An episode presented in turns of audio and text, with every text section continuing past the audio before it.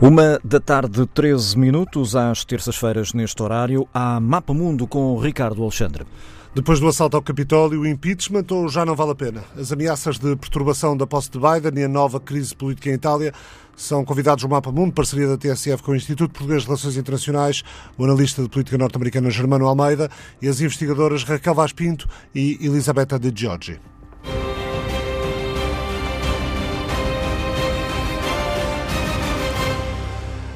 A tomada de posse do presidente eleito dos Estados Unidos, Joe Biden, e agora já presidente confirmado, dia 20, faltam oito dias. A tomada de posse pode ser antecedida de protestos armados, é o que se lê no memorando do FBI. Um memorando interno do Departamento de Investigação considera que a ameaça de grupos extremistas se pode estender a todas as 50 capitais dos Estados norte-americanos e a Washington, estando particularmente atento o FBI ao que possa acontecer a partir do próximo sábado, dia 16.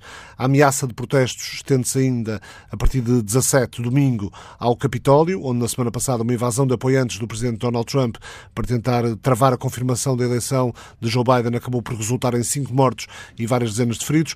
Ou seja, Germano Almeida, obrigado por teres vindo. Eh, é uma ameaça para levar bem a sério esta? Viva Ricardo, viva Raquel, é certamente uh, o ambiente político e na sociedade americana uh, não caiu do vazio, é decorrente de quatro anos de uma presidência inaceitável. Uh, é verdade que o problema não nasceu com Donald Trump, mas foi amplamente agravado pelo comportamento irresponsável de um presidente que primeiro recusou a derrota eleitoral, depois tentou a todo custo que os tribunais invertessem a eleição e depois ainda eh, foi em cima eh, dos governadores de Estado, dos Estados de Estado desses Estados e numa última tentativa também com o vice-presidente. Falhado isso tudo, teve o desplante de não se demarcar de uma manifestação que até promoveu e horas antes da inacreditável invasão do Capitólio tem palavras de incentivo a ela. Dentro daquilo que foi sempre Donald Trump, perante a mesma situação, falou para dois públicos, digamos assim. Eh, depois do que aconteceu no Capitólio, considerou eh, para fora que não se podia atacar uma instituição, mas no mesmo discurso eh, diz que ama quem invadiu o Capitólio. O teor do memorando do FBI, partilhado com as forças de segurança de todo o país, foi confirmado à agência Associated Press precisamente por por agentes desse, do Departamento Federal de Investigação. Na semana passada eh, começaram a circular nas redes sociais novos apelos a protestos eh, para 17 de janeiro, portanto para domingo. Eh, a Presidente da Câmara de Washington, Muriel Bowser, prolongou o estado de emergência até dia 20, volta a impor o recolher obrigatório se tal for necessário. Isto quando o próprio Pentágono germano foi foi criticado por ter levado muito tempo a enviar a Guarda Nacional para o Capitólio. Sim, tudo isso estará certamente agora em investigação. Saberemos daqui a uns tempos melhor o que se passou. Vamos aos factos. Uh, Ricardo, uh, Donald Trump, tendo sido eleito Presidente dos Estados Unidos e mesmo falhando a reeleição com 74 milhões de votos, não vamos achar que isso explica tudo. Uh, não houve só apoiantes de Trump extremistas. Mas pela primeira vez, o Presidente dos Estados Unidos legitimou um, ehm, através da sua palavra, e a, a, palavra tem consequência, a palavra do Presidente tem consequência, portanto, não podemos eximir uh, de responsabilidades o Presidente disso, pelo contrário, devemos apontá-las. Um, ehm, pela primeira vez, legitimou comportamentos que até Donald Trump estavam nas margens do sistema e não eram aceitos. E, portanto, grupos que nós vimos invadir o Capitólio, como os Proud Boys, como os Boogaloo's, uh, com grupos uh, dos QAnon que inspira, inspirados e assentes em ideias conspirativas e fantasiosas, mas especialmente potencialmente perigosas, porque anti-instituições. Um, esses grupos sentiram-se pela primeira vez, a ameaça deles já existia, foi agravada nestes anos e pela primeira vez sentiram-se legitimados pela ação do Presidente. Para lá disso, investigações nos últimos dias apontam para outras coisas mais preocupantes. Não nos esqueçamos que não foram só aqueles vândalos que entraram no Capitólio. O próprio Congresso, de alguma maneira, já está infiltrado por esse tipo de ambiente, quando tem republicanos eleitos muito recentemente, simpatizantes de teorias QAnon, são muito poucos, mas há, nomeadamente uma, uma republicana do Colorado que tem uma, uma casa de armas chamada Rifle uh, e uh, aliás um restaurante chamado Rifle e a grande adepta das armas uh, e uma outra que foi próxima aliás daquela Loeffler na Geórgia que também tem partilhado coisas de QAnon. Portanto, a coisa já está a chegar também ao, ao Congresso. Há também um congressista republicano que possivelmente terá que abdicar de lugar porque está com problemas judiciais por comportamentos próximos a, esse ambiente. E, além disso tudo, o que podemos dizer é que está a ser investigada que alguns, a, a, intervenção de alguns polícias do Capitólio, com uh, uh, algum, alguma, alguma suspeita de que pudessem estar cúmplices com o que aconteceu, uh, e o general Mike Flynn, pro, conselheiro de Segurança Nacional nos primeiros 23 dias de Trump, condenado pela justiça americana por ter metido ao, FBI e já alvo de um perdão do, do presidente na sequência disso que uh, viu a sua conta de Twitter ser bloqueada por estar também a, a promover esse tipo de, de incitamento, uh, estará neste momento sob investigação. A Fox fala que uh, poderá eventualmente até ser detido, falou, falou isso ontem ou anteontem, por alegadas escutas entre ele e, pessoa, e elementos dos Proud Boys. Eh, mas também há republicanos que jogam num, num, sentido, digamos assim, completamente diferente. Estou a recordar o vídeo que foi publicado há dias pelo ator Arnold Schwarzenegger, antigo governador republicano da, da Califórnia, e que comparou uh, aquilo que aconteceu uh, na, na, semana passada na, em Washington, no Capitólio, à Noite dos Cristais, que, que deu, uh, que deu aso ao à ascensão do regime nazi, portanto, a noite da, da grande perseguição aos judeus no tempo da Alemanha nazi e da Áustria. Ricardo, eh, pela primeira vez, a sério o sistema bipartidário pode estar em causa. Mesmo com Trump não esteve, porque o que Trump fez foi um takeover do Partido Republicano, eh, eh, tornou-o refém e alterou, eh, eh, perverteu a agenda que era globalista, multilateralista eh, e de comércio internacional, embora conservadora nos costumes e, e, e, patriótica dos, dos republicanos, para uma agenda identitária, populista e que neste momento se transformou também uh, personalista, autoritária, uh, de um líder autoritário que colocou os seus, os, os, seus seguidores a desrespeitar as instituições e, e numa, margem antidemocrática, de, colocando, pisando a red line de não respeitar uma, uma eleição na, na, na, tese de, que, de não acreditar na derrota. O Partido Republicano tem neste momento um problema de sobrevivência, ou seja, o que é que vai vigorar? A herança do Trumpismo, na minha opinião, ainda é arriscado, porque é sempre arriscado uh, decretar o fim de Donald Trump. Mas eu acho que até à invasão do Capitólio, Donald Trump era o favorito da nomeação republicana de 2024 e depois da invasão morreu politicamente. Não me parece que ele consiga recuperar disto, mas a herança dos seus votos é uma coisa diferente. O Trumpismo está longe de ter morrido. Acho que o Trumpismo tem hipótese, com sucessores, Ted Cruz, do Texas, Josh Hawley, do Missouri, tentaram, mas eh, o dia 6 de janeiro correu-lhes muito mal. Estão, aliás, em risco de perderem lugares em, em comitês do Senado pelo comportamento que tiveram. Podem também ter esse problema. Não é só o Trump impeachado, pode, pelas mesmas ligações. Eh, eh, pelas mesmas eh, alegações de incitamento eh, à violência e insurreição contra a própria República. podem ter, também ter esse problema, mas não nos podemos esquecer que o problema, eu temo que pior ainda esteja para vir e eu acho que há uma margem da, da, da, parte republicana trampista e populista e agressiva contra as instituições para, agora que os republicanos perderam o poder todo, já não acontecia isso há 10 anos, perderam a presidência, perderam as duas câmaras do Congresso, do mesmo modo que há 10 anos o Tea Party renasceu incitado contra uh, uh, os preconceitos contra Obama e toda aquela narrativa fantasiosa do birtherism e, e do facto de ele ser negro e, e, e, inventarem que nasceu no Quênia, eu acho que aqui floresceu neste ambiente a possibilidade do trumpismo uh, tornar Donald Trump um mártir da liberdade de expressão pela, entre aspas, nova censura que eles falam dos bloqueios das redes sociais. Já lá vamos. Associar a isso também à, à maioria em todas as câmaras do Congresso dizendo que há o perigo do socialismo, apesar dos factos mostrarem que é Joe Biden um centrista que está no poder. Na segunda-feira, o Pentágono indicou ter autorizado o destacamento de 15 mil elementos da Guarda Nacional em Washington para evitar episódios de violência na, na tomada de posse de Joe Biden. Perto de 6.200 militares já estão na capital federal. No fim de semana vão ser cerca de 10 mil. Outra convidada deste Mapa Mundo, Raquel Vaz Pinto, do Instituto de Relações Internacionais, comentadora das manhãs TSF. Raquel, no meio disto há, há um processo de destituição do ainda presidente, como, como já aqui foi referido. Os democratas democratas argumentam com o seguinte: o presidente Trump ameaçou gravemente a segurança dos Estados Unidos e das suas instituições governamentais, ameaçou a integridade do sistema democrático, interferiu na transição pacífica de poder e colocou em perigo um ramo do governo. Com isso, traiu a confiança dos americanos no presidente, com prejuízo manifesto para o povo dos Estados Unidos. Faz sentido, Raquel, avançar com o processo de destituição a oito dias do fim do mandato ou é apenas para evitar que Donald Trump se volte a candidatar em 2024? Ah, boa tarde, Ricardo. Boa tarde, Germano. eu penso que a, resposta a, essa tua pergunta é um claro sim.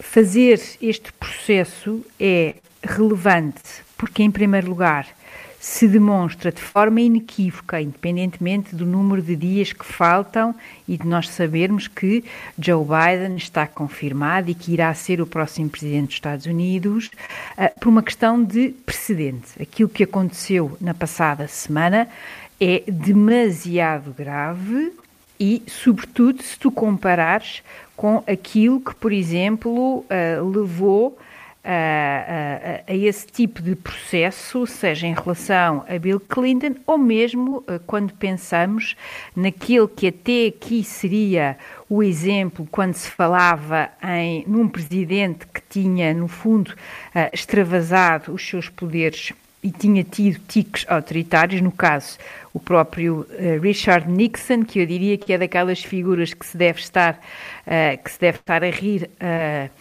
lá em cima no céu, de certeza, porque de facto, comparado com tudo o que aconteceu aqui esta semana, é, é, é muito, muito grave. E portanto, eu penso que não há forma de sermos capazes de uh, pensar na sobrevivência e no e, e se quiseres até na, na, na, própria forma de olhar para aquilo que aconteceu sem teres este processo de impeachment e sem sinalizar de forma clara, inequívoca, de que um presidente dos Estados Unidos não só não pode uh, questionar a legitimidade de uma eleição, recusar-se a aceitar essa eleição, uh, apelidá-la de fraude e, em paralelo, promover o que é a subversão das instituições uh, norte-americanas. E, portanto, para mim é claro que, até mais do que pensar em 2024, ou seja, pensarmos numa nova candidatura de Donald Trump, é sobretudo a sinalização daquilo que aconteceu da gravidade e, e, e, e, evidentemente, uh, não foi só Donald Trump, não foi só o Capitólio, é toda a democracia norte-americana que foi questionada nesta semana que passou. A leitura dessa gravidade é feita também uh, em termos uh, financeiros internacionais, digamos assim. Há uma notícia de, dos últimos minutos dada pela CNN. O Deutsche Bank, o maior banco alemão, decidiu cortar todo tipo de negócios com Donald Trump. O Deutsche Bank é considerado um, um parceiro importante em termos de empréstimos para os, para os negócios do grupo empresarial Donald Trump e o Deutsche Bank acaba de anunciar que depois do que aconteceu no Capitólio corta qualquer relação com o ainda presidente dos Estados Unidos. Eh, as dinâmicas do Congresso, Raquel, haverá muitos republicanos a alinhar com esta iniciativa democrata do, do processo de destituição?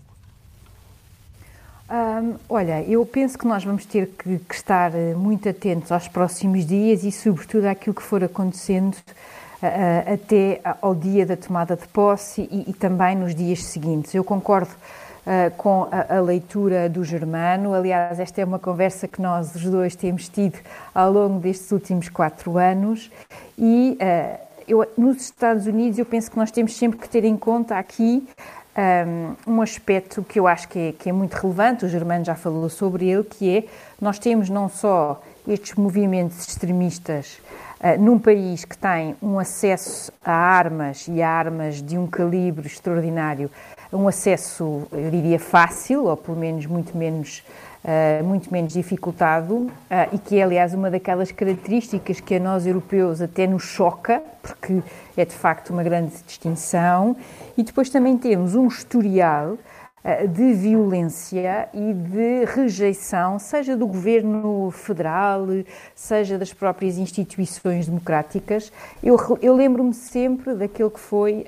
Um, o ataque bombista em Oklahoma, em meados dos anos 90, que foi, aliás, levado a cabo por um conjunto de extremistas, uh, dos quais o mais conhecido ficou Timothy McVeigh, e que, e que, no fundo, era a rejeição do governo federal.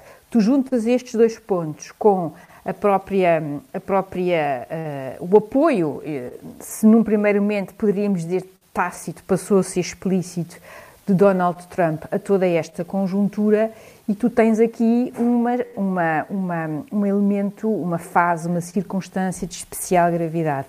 Eu penso que a forma como o Partido Republicano, e este aspecto que o Germano destacou, há aqui uma decisão de fundo a tomar. Uh, o que, o que vai acontecer nos próximos dias, uh, uh, seja em Washington, seja uh, nos Estados norte-americanos, vai ser determinante para nós compreendermos como é que este partido republicano se vai posicionar e se vai, e se vai comportar. Eu confesso que, tendo em conta que Ainda na semana passada, Ted Cruz era uma, uma espécie de líder deste movimento que, que, pretendia, aliás, rejeitar a confirmação de Joe Biden, os votos do colégio eleitoral uh, na, no Congresso, eu vejo estas suas declarações e esta e esta, esta sua forma de estar nos últimos, nos últimos dias, eu penso que a única palavra que se pode verdadeiramente aplicar é de hipocrisia, porque uh,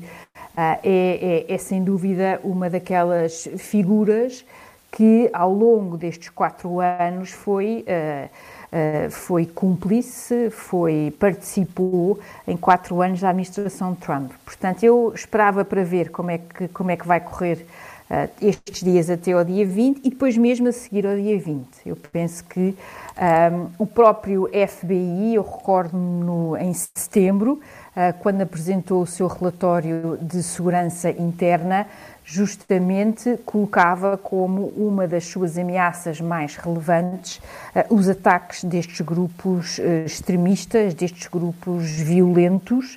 Uh, e, portanto, aquilo a que nós assistimos a semana passada foi, sem dúvida, gravíssimo, mas infelizmente nada de muito surpreendente. Germano, é possível que os, eh, que os democratas eh, deixem o assunto a marinar entre a Câmara dos Representantes e o Senado de modo a não perturbarem demasiado os primeiros meses do mandato de Joe Biden? Senão o novo Presidente começa, começa o seu mandato com os holofotes ainda centrados em Donald Trump. Isto apesar de, do do, do ainda presidente uh, já ter sido bloqueado em algumas redes sociais, nomeadamente no Twitter, como referias. Bom, essa questão é decisiva para perceber o pivô que, que vamos assistir entre a administração Trump e a administração Biden. Joe Biden é, sem qualquer exagero, eh, o presidente eh, da história americana, pelo menos no último século, pelo menos, com, que herda a situação mais difícil, enfim, só talvez comparando talvez com Roosevelt depois da Grande Depressão, porque além de herdar uma, uma, um grande problema pandémico com os Estados Unidos a terem um número de casos e de mortes eh, de longe eh, maior do mundo, eh, também a crise económica e agora esta crise social e política com uma ameaça séria de terrorismo interno que tão cedo não vai passar.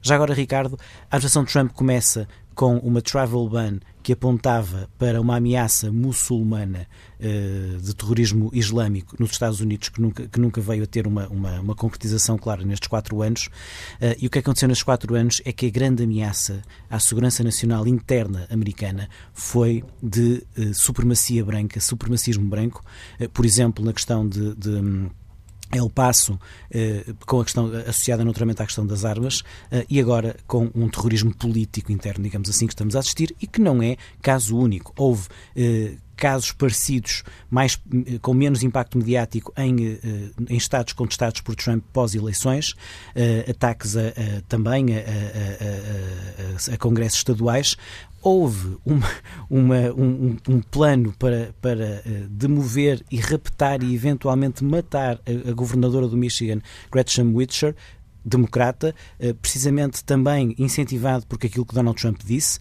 de libertem o Michigan, uh, e o que está, o que, tal como aconteceu no processo eleitoral, o que valeu foi a eficácia do FBI, dos serviços de segurança, das, das forças de segurança. E, portanto, está aqui em causa também o respeito pela autoridade democrática e, e pelas instituições.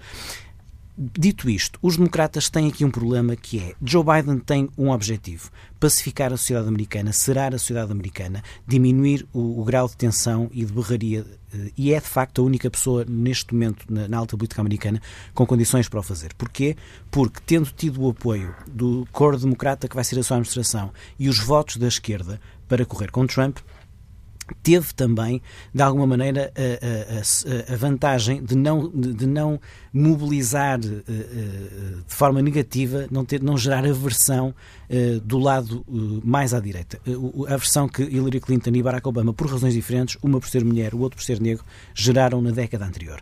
Joe Biden, homem branco, cabelos brancos, muitos anos no Senado com registro bipartidário, pelo seu estilo de baixo perfil e não agressivo, teve, foi o homem certo nas circunstâncias certas, apesar de estar longe de ser o político mais brilhante americano. O que é que, na minha opinião, deve ser o caminho? Joe Biden eh, eh, tem que ser imunizado, não apenas da Covid-19, mas Já tomou a segunda dose ontem? mas ontem politicamente. O que é que é a imunização política de Joe Biden, Ricardo? O presidente vai ter que ser protegido da, entre aspas, guerra civil política que já decorre nos Estados Unidos. E ele tem características e perfil para isso. Ou seja, Trump, já se percebeu, vai continuar por aí, seja uh, pelas questões judiciais que se vão levantar, seja pelas suas responsabilidades na, uh, implícitas ou explícitas na questão do Capitólio, seja ainda nesta questão do impeachment que vem daí. Ou seja, os democratas, como bem explicou a Raquel, não tinham alternativa, tinham que avançar com o impeachment. O impeachment não vai terminar no dia 20. Vai haver uma condenação na Câmara dos Representantes nos próximos dias, antes do dia 20, e não há tempo para o caso seguir para o Senado. O que é que eu acho que vai ser a estratégia democrata, liderada por Nancy Pelosi? Levar para o Senado depois de dia 20, sendo que depois de dia 20 já com 50 senadores democratas depois da tomada de posse de Raphael Warnock e John Ossoff da Geórgia. Eu acho até que o que se passou no Capitólio, que foi no mesmo dia, horas depois da vitória democrata na Geórgia, incluindo um negro, primeiro negro senador num Estado do Sul confederado. E o que é que vimos na invasão do Capitólio? Pela primeira vez na história americana, a bandeira da Confederação num, hum, dentro, num, dentro, dentro do Congresso. num órgão de soberania. Um, e há aqui uma reação. Um, um, um artigo do Político chama-lhe White Flash, a reação branca à emergência dos negros. Vimos isso com Obama e estamos a voltar a ver agora. Um, e perante isto, perante uh, o, o, o... Que, leva, que leva a pensar que século e meio depois a guerra civil ainda não está resolvida. Exatamente, e, e aliás, a, a mostrar a bandeira da Confederação aí eh, é muito claro isso, há ali um lado de supremacismo branco.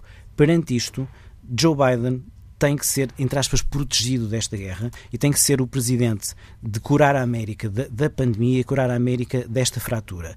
E, o, e, e essa guerra política deve ser travada pela via do Congresso com os democratas, devem, os democratas, eh, Nancy Pelosi deve ser a líder da, eh, da account, de, de, chamar Donald Trump, se for caso disso, à Justiça. O que é que poderá, poderá acontecer no Senado se ela colocar não para julgamento, não faz sentido julgar um impeachment no Senado para retirar do cargo alguém que já não está no cargo. Donald Trump, quando isto chegar ao Senado, já não será Presidente dos Estados Unidos.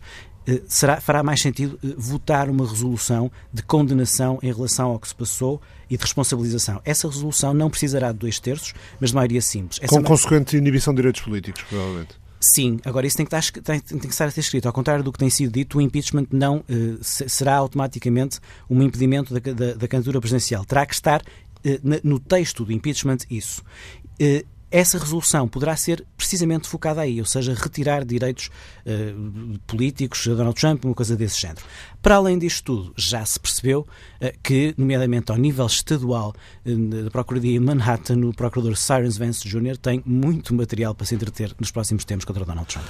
Raquel, isso já foi, já foi aflorado. Tem havido nos últimos dias uma série de missões na Casa Branca e na administração que de algum modo reforça a ideia de, de fim antecipado do atual presidente, mas, mas também passa um bocado a ideia ou a imagem uh, tão popular de, de, ratos a abandonar o navio quando ele está a ir ao fundo. Gente que durante quatro anos seguiu o presidente sem qualquer tipo de contestação, sem levantar ondas ao que foi uma, uma governação cheia de problemas e de atentados ao funcionamento saudável e democrático uh, das instituições de, uh, do país e da relação do país com o mundo, aparece agora muito rapidamente a, a, abandonar, a abandonar a administração. Raquel?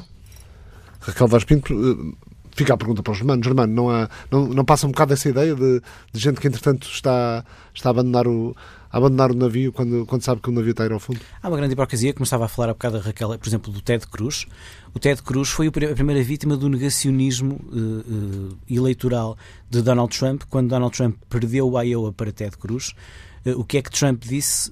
Ted Cruz roubou-me esta eleição, e, e em 2016. E, e, e, Ted Cruz, sobre isso, uh, falou de Trump é um mentiroso, mentiroso patológico. Nestes quatro anos converteu-se a um grande trampista porque quer herdar o voto uh, da direita radical populista, digamos assim. É verdade que, olhando para as últimas eleições, esse voto conta mais do que o voto de uma espécie de republicanos moderados que, que, nestes quatro anos foram uma espécie em vias de extinção. Mas, Ricardo, eh, as eleições de 2020 voltaram a mostrar uma espécie de queda de um mito. É um mito, há um mito que, na política americana, que é da invencibilidade eleitoral de Donald Trump. Donald Trump nunca ganhou uma eleição em votos a, a, a, eleição em que foi eleito presidente em 2016 teve menos de 3 milhões de votos que Hillary Clinton. Nas midterms de 2018, uh, os democratas ganharam a maior maioria em 40 anos na Câmara dos Representantes e os republicanos seguraram a maioria no Senado, mas reduzindo dois lugares e nesse dia tiveram menos votos que os democratas no Senado e em 2020 os democratas ganharam a toda a linha. E, portanto, Donald Trump nunca ganhou uma eleição a nível nacional. Aliás, durante os quatro anos em que foi presidente, nunca teve 50% dos votos. O que é que isto quer dizer? Quer dizer que não é uma inevitabilidade para os republicanos ficarem presos a Trump na reação ao que aconteceu. A verdade é que é difícil construir uma alternativa, eh, não havendo neste momento eh, líderes fortes do Partido Republicano, digamos, da ala mais eh, moderada. Há aqui eu acho, uma via intermédia que pode passar pelo, pelo vice-presidente Mike Pence, que no momento certo e depois de quatro anos de total lealdade cega e cúmplice aí sim a Donald Trump, no momento certo agiu de forma correta. Também não poderia fazer outra coisa sendo vice-presidente, não é? Certo, mas, eh, mas, mas pronto, mas, mas de facto é que agiu um, e, e, eu acho que de alguma maneira se uh, protegeu no, junto do eleitorado mais conservador ao não avançar para a evocação da 25ª emenda e imagino, pela forma como Trump o tratou nos últimos dias, vontade não lhe faltou. Depois há outros casos mais intermédios, eu acho que Ted Cruz queimou com isto, mas vamos ver, uh, e uh, casos mais intermédios de pessoas que não romperam completamente com a herança de Trump podem chegar a essa herança, mas não perderam toda a espinha. Estou a falar de Marco Rubio, estou a falar de Nikki Haley.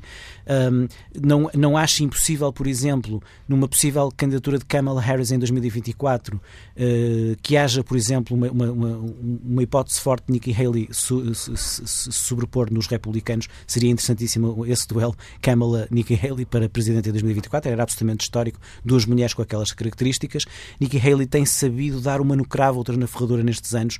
De primeiro criticou Trump, depois esteve com Trump, depois saiu de Trump e foi talvez a única pessoa que saiu da administração de Trump um, sem Trump uh, a insultar a seguir, mas conseguindo ter uma certa distância de segurança. Portanto, é um nome que eu acho que devemos olhar com alguma atenção. Independentemente disso, uh, Ricardo, neste momento os republicanos têm um problema sério de não respeitar as regras democráticas eh, nos próximos tempos e próximos tempos eh, a curto prazo têm que ser muito claros de uma forma pedagógica dizer ao seu eleitorado esqueçam, perderam as eleições porque há neste momento um problema 45% do eleitorado de Trump não só acredita que Trump ganhou as eleições, como não critica a invasão do Capitólio. Ora, 45% do eleitorado Trump são 33 milhões de americanos. Ou há um trabalho pedagógico dos republicanos, uh, neste momento em que Trump vai cair, dizer vamos salvar a democracia, esqueçam, perdemos, mas havemos de voltar a ganhar, ou, de facto, o Partido Republicano corre um sério risco de cisão?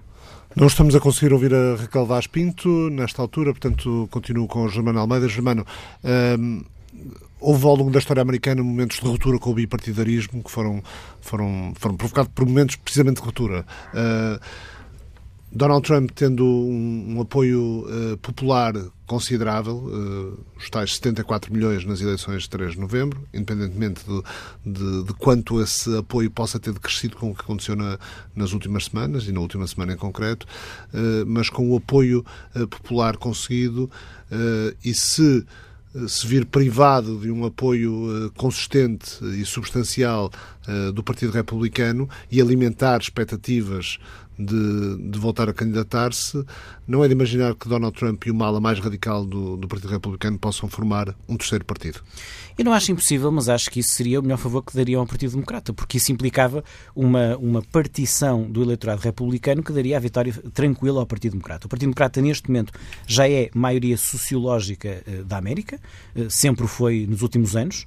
Uh, pode ter a ver questão com a mobilização ou não, mas um, tendo em conta, se, se Trump fizesse isso, não só não tinha ele próprio condições de voltar a dominar a nível nacional, como ia partir o Partido Republicano.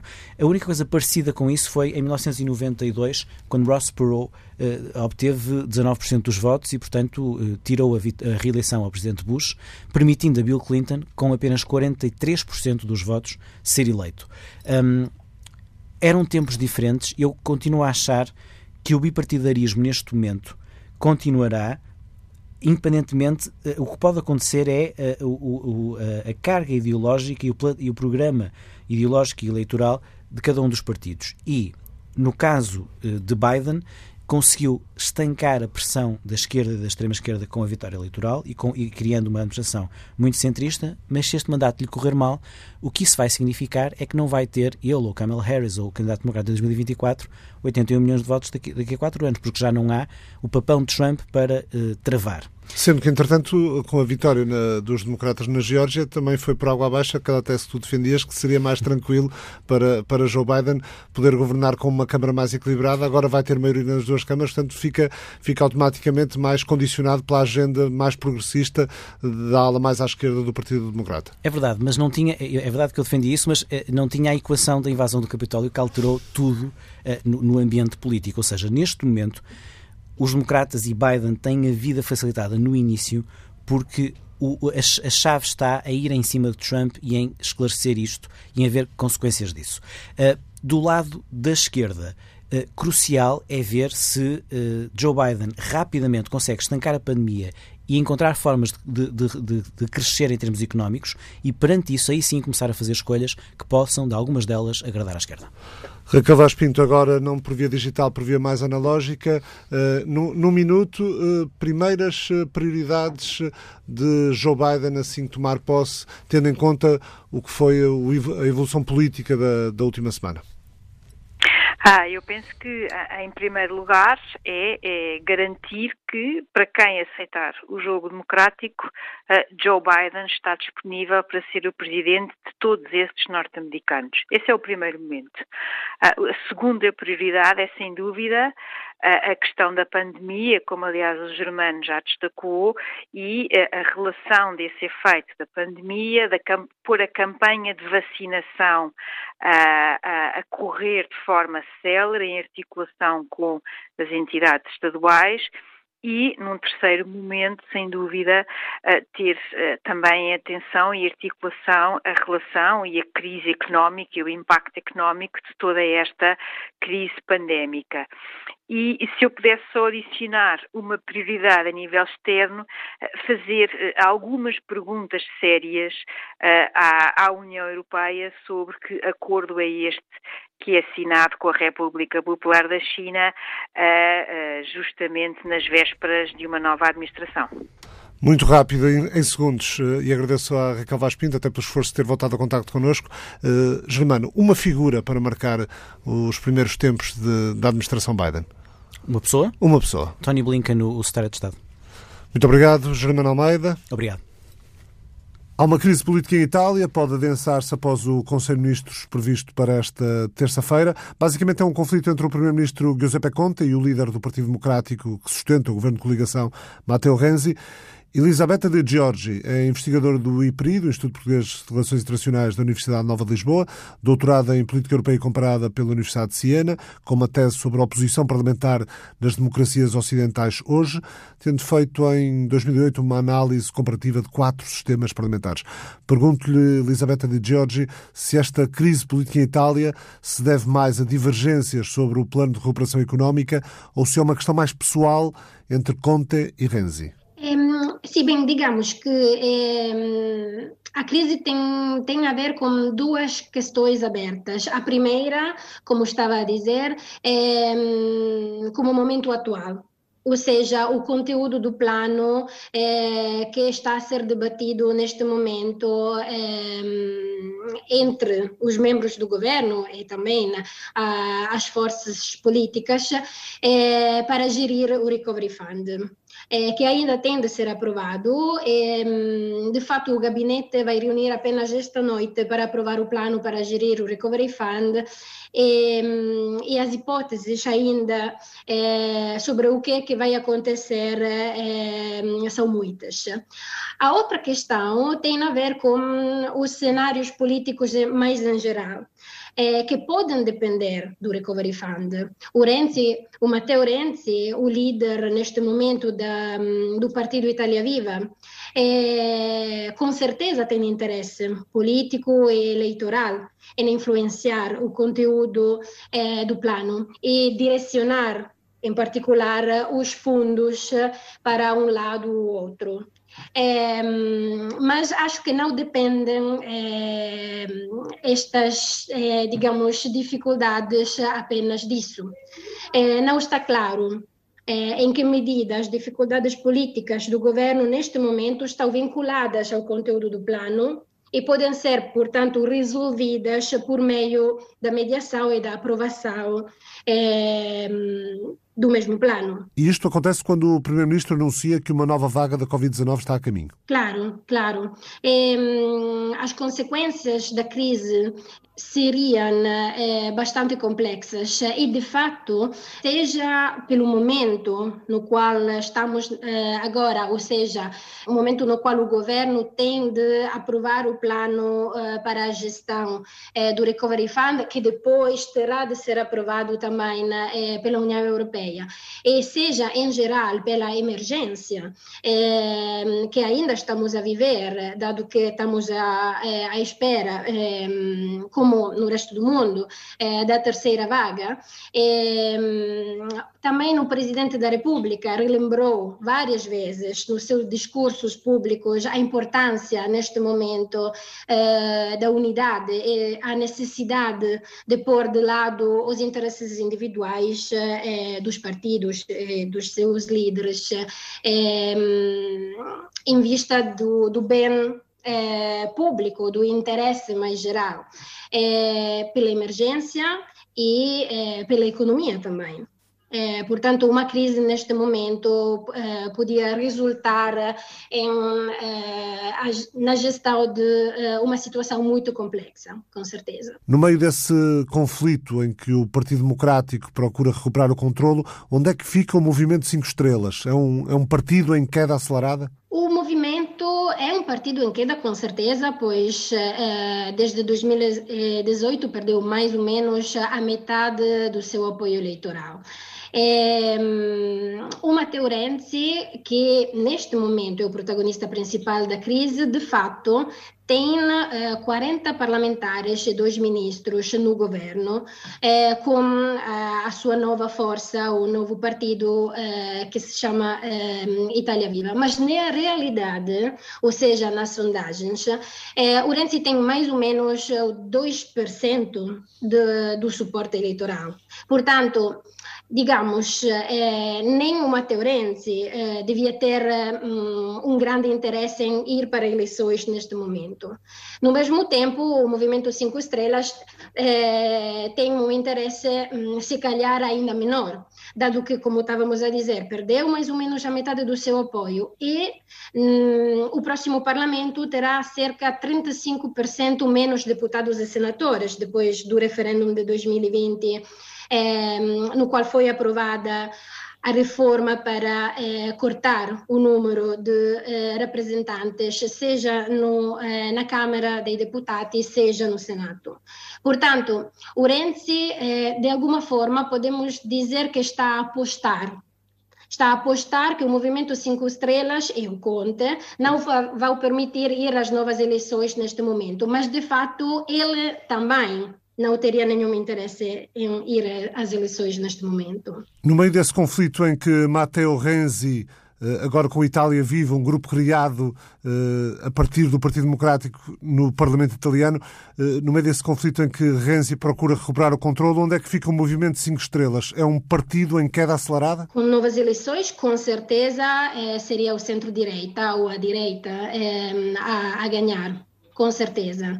É, as sondagens eh, neste momento é, dizem que é, as forças de centro-direita teriam a maioria, não absoluta, mas de fato uma maioria relativa dos votos e, portanto, também dos parlamentares. É por isso que, digamos que uma crise de governo neste momento poderia claramente resultar numa, numa nova eleição, eh, eleição. mas ehm, os resultados, as hipóteses mais prováveis são outras.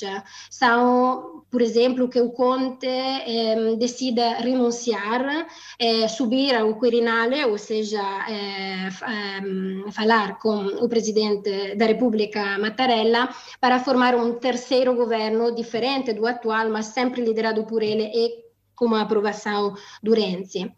Ou uh, a formação de um governo com a mesma maioria, mas sem eh, como primeiro-ministro Conte, mas um primeiro-ministro diferente, que é uma hipótese que, por exemplo, o Matteo Renzi gostaria muito eh, e falou muito disso nas últimas semanas.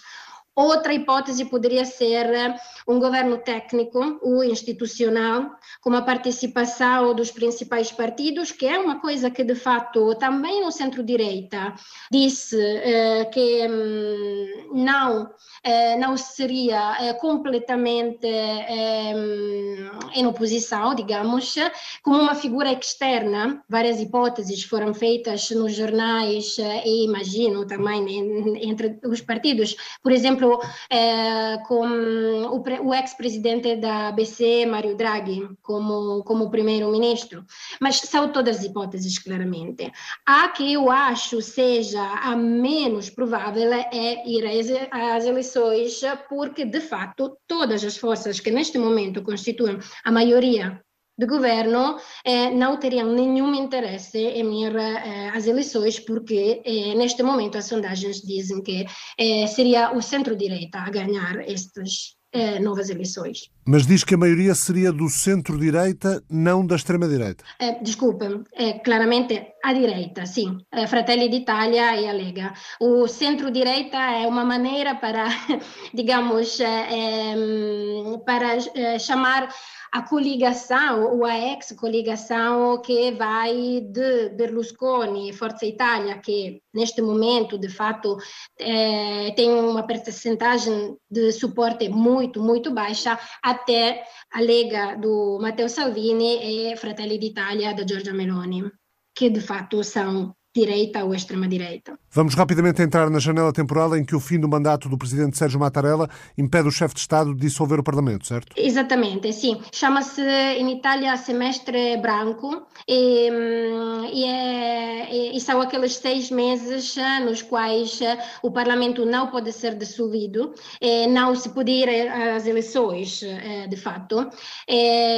Portanto, digamos que é, se algo tende a acontecer, é, vai acontecer nos próximos meses, e se não, provavelmente é, mas em Itália não, nunca se pode dizer é, com certeza é, o que, é que vai acontecer politicamente, mas sim, é provável que depois uma, uma nova eleição aconteceria depois da eleição do Presidente da República. Muito obrigado, estamos no fim. O Mapa Mundo, parceria da TSF com o Instituto Português de Relações Internacionais, regressa na próxima semana.